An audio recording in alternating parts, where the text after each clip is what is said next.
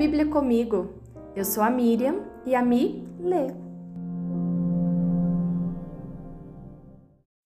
Mateus 25 Então o reino dos céus será como as dez virgens que pegaram suas lamparinas e saíram para encontrar-se com o noivo. Cinco delas eram insensatas e cinco prudentes. As cinco insensatas não levaram óleo suficiente para as lamparinas mas as outras cinco tiveram bom senso de levar óleo de reserva. Como o noivo demorou a chegar, todas ficaram sonolentas e adormeceram. À meia-noite, foram acordadas pelo grito: Vejam, o noivo está chegando, saiam para recebê-lo. Todas as virgens se levantaram e prepararam suas lamparinas. Então as cinco insensatas pediram às outras: Por favor, dê-nos um pouco de óleo, pois nossas lamparinas estão se apagando. As outras, porém, responderam: Não temos o suficiente para todas, vão e comprem óleo para vocês. Quando estavam fora comprando óleo, o noivo chegou. Então as cinco que estavam preparadas entraram com ele no banquete de casamento e a porta foi trancada. Mais tarde, quando as outras cinco voltaram, ficaram do lado de fora, chamando: Senhor, Senhor, abra-nos a porta. Mas ele respondeu: A verdade é que não as conheço. Portanto, vigiem, pois não sabem o dia nem a hora da volta. O reino dos céus também pode ser ilustrado com a história de um homem que estava para fazer uma longa viagem. Ele reuniu seus servos e lhes confiou seu dinheiro, dividindo-o de forma proporcional à capacidade deles. Ao primeiro entregou cinco talentos, ao segundo dois talentos e ao último um talento. Então foi viajar. O servo que recebeu cinco talentos começou a investir o dinheiro e ganhou outros cinco. O servo que recebeu dois talentos também se pôs a trabalhar e ganhou outros dois. Mas o servo que recebeu um talento cavou um buraco no chão e ali escondeu o dinheiro de seu senhor. Depois de muito tempo, o senhor voltou de viagem e os chamou para prestarem contas de como haviam usado o dinheiro. O servo ao qual ele havia confiado cinco talentos se apresentou com mais cinco. O Senhor me deu cinco talentos para investir e eu ganhei mais cinco. O Senhor disse: Muito bem, meu servo bom e fiel. Você foi fiel na administração dessa quantia pequena e agora lhe darei muitas outras responsabilidades. Venha celebrar comigo. O servo que havia recebido dois talentos se apresentou e disse: O Senhor me deu dois talentos para investir e eu ganhei mais dois. O Senhor disse: Muito bem, meu servo bom e fiel. Você foi fiel na administração dessa quantia pequena e agora lhe darei muitas outras responsabilidades.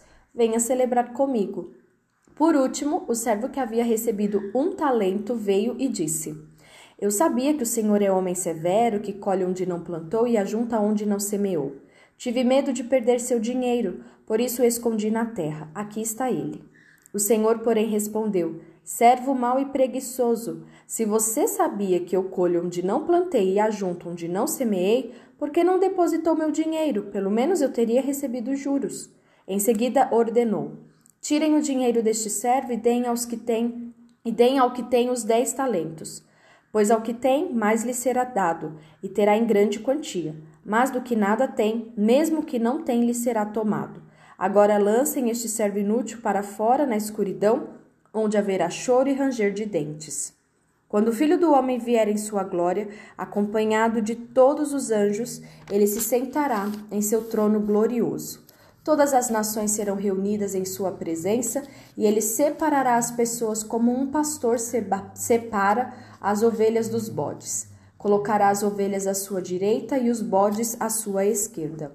Então o rei dirá aos que estiverem à sua direita: Venham, vocês que são abençoados por meu Pai, recebam como herança o reino que, eu lhes que ele lhes preparou desde a criação do mundo. Pois tive fome e vocês me deram de comer, tive sede e me deram de beber, era estrangeiro e me convidaram para sua casa. Estava nu e me vestiram, estava doente e cuidaram de mim, estava na prisão e me visitaram. Então os justos responderão: Senhor, quando foi que o vimos faminto e lhe demos de comer, ou sedento e lhe demos de beber, ou como estrangeiro e o convidamos para a nossa casa, ou nu e o vestimos? Quando foi o que quando foi o que o vimos doente ou na prisão e o visitamos? E o rei dirá: Eu lhes digo a verdade. Quando fizeram isso ao menor destes meus irmãos, foi a mim que o fizeram. Em seguida, o rei se voltará para os que estiverem à sua esquerda e dirá: Fora daqui, malditos, para o fogo eterno preparado para o diabo e seus anjos. Pois tive fome e vocês não me deram de comer. Tive sede e não me deram de beber. Tive. É, era estrangeiro e não me convidaram para sua casa. Estava nu e não me vestiram. Estava doente na prisão e não me visitaram. Então eles dirão: Senhor, quando o vimos faminto, sedento, como estrangeiro, nu, doente ou na prisão e não o ajudamos? Ele responderá: Eu lhes digo a verdade. Quando se recusaram a ajudar o menor destes meus irmãos e irmãs, foi a mim que se recusaram a ajudar. E estes irão para o castigo eterno, mas os justos irão para a vida eterna. Mateus 26 Quando Jesus terminou de falar todas essas coisas, disse a seus discípulos: Como vocês sabem, a Páscoa começa daqui a dois dias, e o filho do homem será entregue para ser crucificado. Naquela mesma hora, os principais sacerdotes e líderes do povo estavam reunidos na residência de Caifás, o sumo sacerdote, tramando uma forma de prender Jesus em segredo e matá-lo mas não durante a festa da Páscoa, para não haver tumulto entre o povo. Concordaram todos entre eles. Enquanto isso, Jesus estava em Betânia, na casa de Simão, o leproso.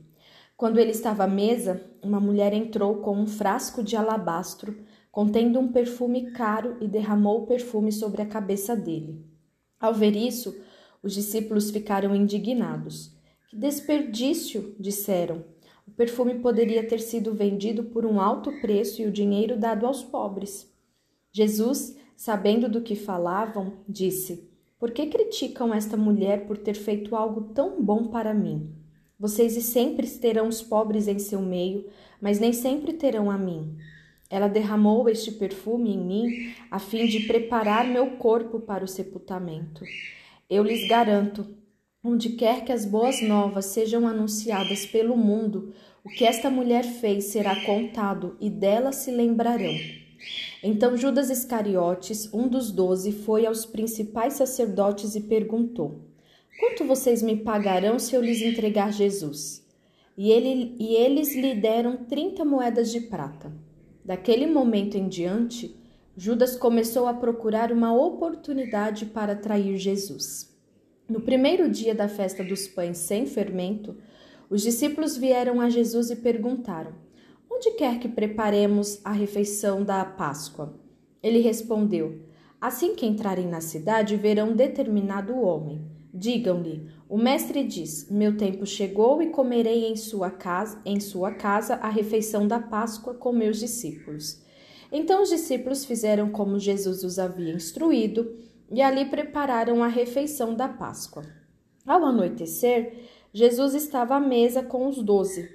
Enquanto comiam, disse: Eu lhes digo a verdade, um de vocês vai me trair. Muito aflitos, eles protestaram um após o outro: Certamente não serei eu, Senhor. Jesus respondeu: Um de vocês que acabou de comer da mesma tigela comigo vai me trair. O filho do homem deve morrer, como as Escrituras declararam há muito tempo. Mas que terrível será para aquele que o trair. Para esse homem seria melhor não ter nascido. Judas, aquele que o trairia, também disse: Certamente não serei eu, Rabi. Jesus respondeu: É como você diz. Enquanto comiam, Jesus tomou o pão e o abençoou. Em seguida, partiu em pedaços e deu aos discípulos, dizendo: Tomem e comam, porque este é o meu corpo. Então tomou o cálice de vinho e agradeceu a Deus. Depois entregou-o aos discípulos e disse: Cada um beba dele, porque este é o meu sangue que confirma a aliança. Ele é derramado como sacrifício para perdoar os pecados de muitos. Prestem atenção ao que eu lhes digo. Não voltarei a beber vinho até aquele dia em que, com vocês, beberei vinho novo no reino de meu Pai. Então cantaram um hino e saíram para o Monte das Oliveiras. No caminho, Jesus disse: Esta noite todos vocês me abandonarão, pois as Escrituras dizem: Deus ferirá o pastor e as ovelhas do rebanho serão dispersas. Mas depois de ressuscitar, irei adiante de vocês a Galileia.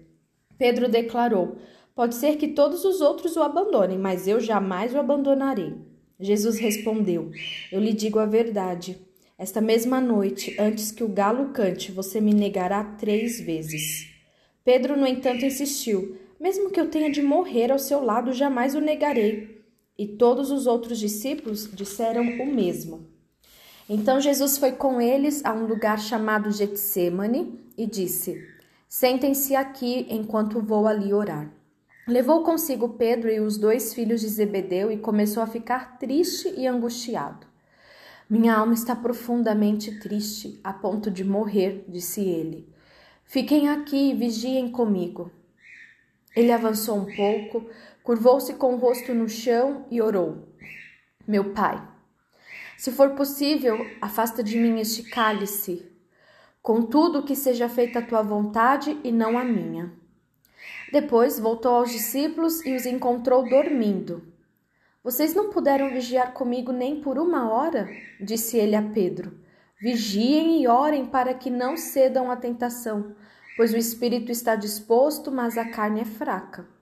Então os deixou pela segunda vez e orou: Meu pai, se não for possível afastar de mim este cálice sem que eu o beba, faça-se a tua vontade. Quando voltou pela segunda vez, encontrou-os dormindo de novo, pois não conseguiam manter os olhos abertos.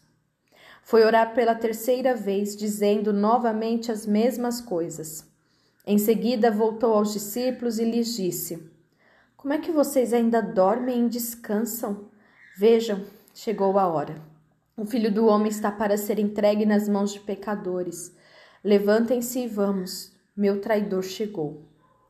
Enquanto Jesus ainda falava, Judas, um dos doze, chegou com uma grande multidão armada de espadas e pedaços de pau. Tinham sido enviados de, pelos principais sacerdotes e líderes do povo. O traidor havia combinado com eles um sinal vocês saberão a quem, devo, a quem devem prender quando eu o cumprimentar com um beijo.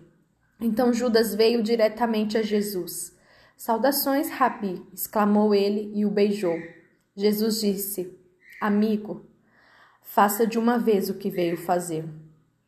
Então os outros agarraram Jesus e o prenderam. Um dos que estavam com Jesus puxou a espada e feriu o, sacer... o servo do sumo sacerdote, cortando-lhe a orelha. Guarde sua espada, disse Jesus. Os que usam a espada morrerão pela espada. Você não percebe que eu poderia pedir a meu pai milhares de anjos para me proteger e eles os enviaria no mesmo instante? Se eu o fizesse, porém, como se cumpririam as escrituras que descrevem o que é necessário que agora aconteça? Em seguida, Jesus disse à multidão: Por acaso sou um revolucionário perigoso para que venham me prender com espadas e pedaços de pau? Por que não me prenderam no templo? Ali estive todos os dias ensinando. Mas tudo isso está acontecendo para que se cumpram as palavras dos profetas registradas nas Escrituras. Nesse momento, todos os discípulos o abandonaram e fugiram. Então, os que haviam prendido Jesus o levaram para a casa de Caifás, o sumo sacerdote, onde estavam reunidos os mestres da lei e os líderes do povo. Enquanto isso, Pedro seguia Jesus de longe até chegar ao pátio do sumo sacerdote. Entrou ali, sentou-se com os guardas e esperou para ver o que aconteceria. Lá dentro, os principais sacerdotes e todo o conselho dos líderes do povo tentavam encontrar testemunhas que mentissem a respeito de Jesus, para que pudessem condená-lo à morte. Embora muitos estivessem dispostos a dar falso testemunho, não puderam usar o depoimento de ninguém. Por fim, apresentaram-se dois homens que declararam: Este homem disse: Sou capaz de destruir o templo de Deus e reconstruí-lo em três dias. Então o sumo sacerdote se levantou e disse a, ele, a Jesus: Você não vai responder a essas acusações? O que tem a dizer em sua defesa? Jesus, porém, permaneceu calado. O sumo sacerdote lhe disse: Exijo em nome do Deus vivo que nos diga se é o Cristo, o Filho de Deus. Jesus respondeu: É como você diz. Eu lhes digo que no futuro verão o Filho do Homem sentado à direita do Deus Todo-Poderoso e vindo sobre as nuvens do céu. Então o sumo sacerdote rasgou as vestes e disse: Blasfêmia! Que necessidade temos de outras testemunhas? Todos ouviram a blasfêmia. Qual é o veredito?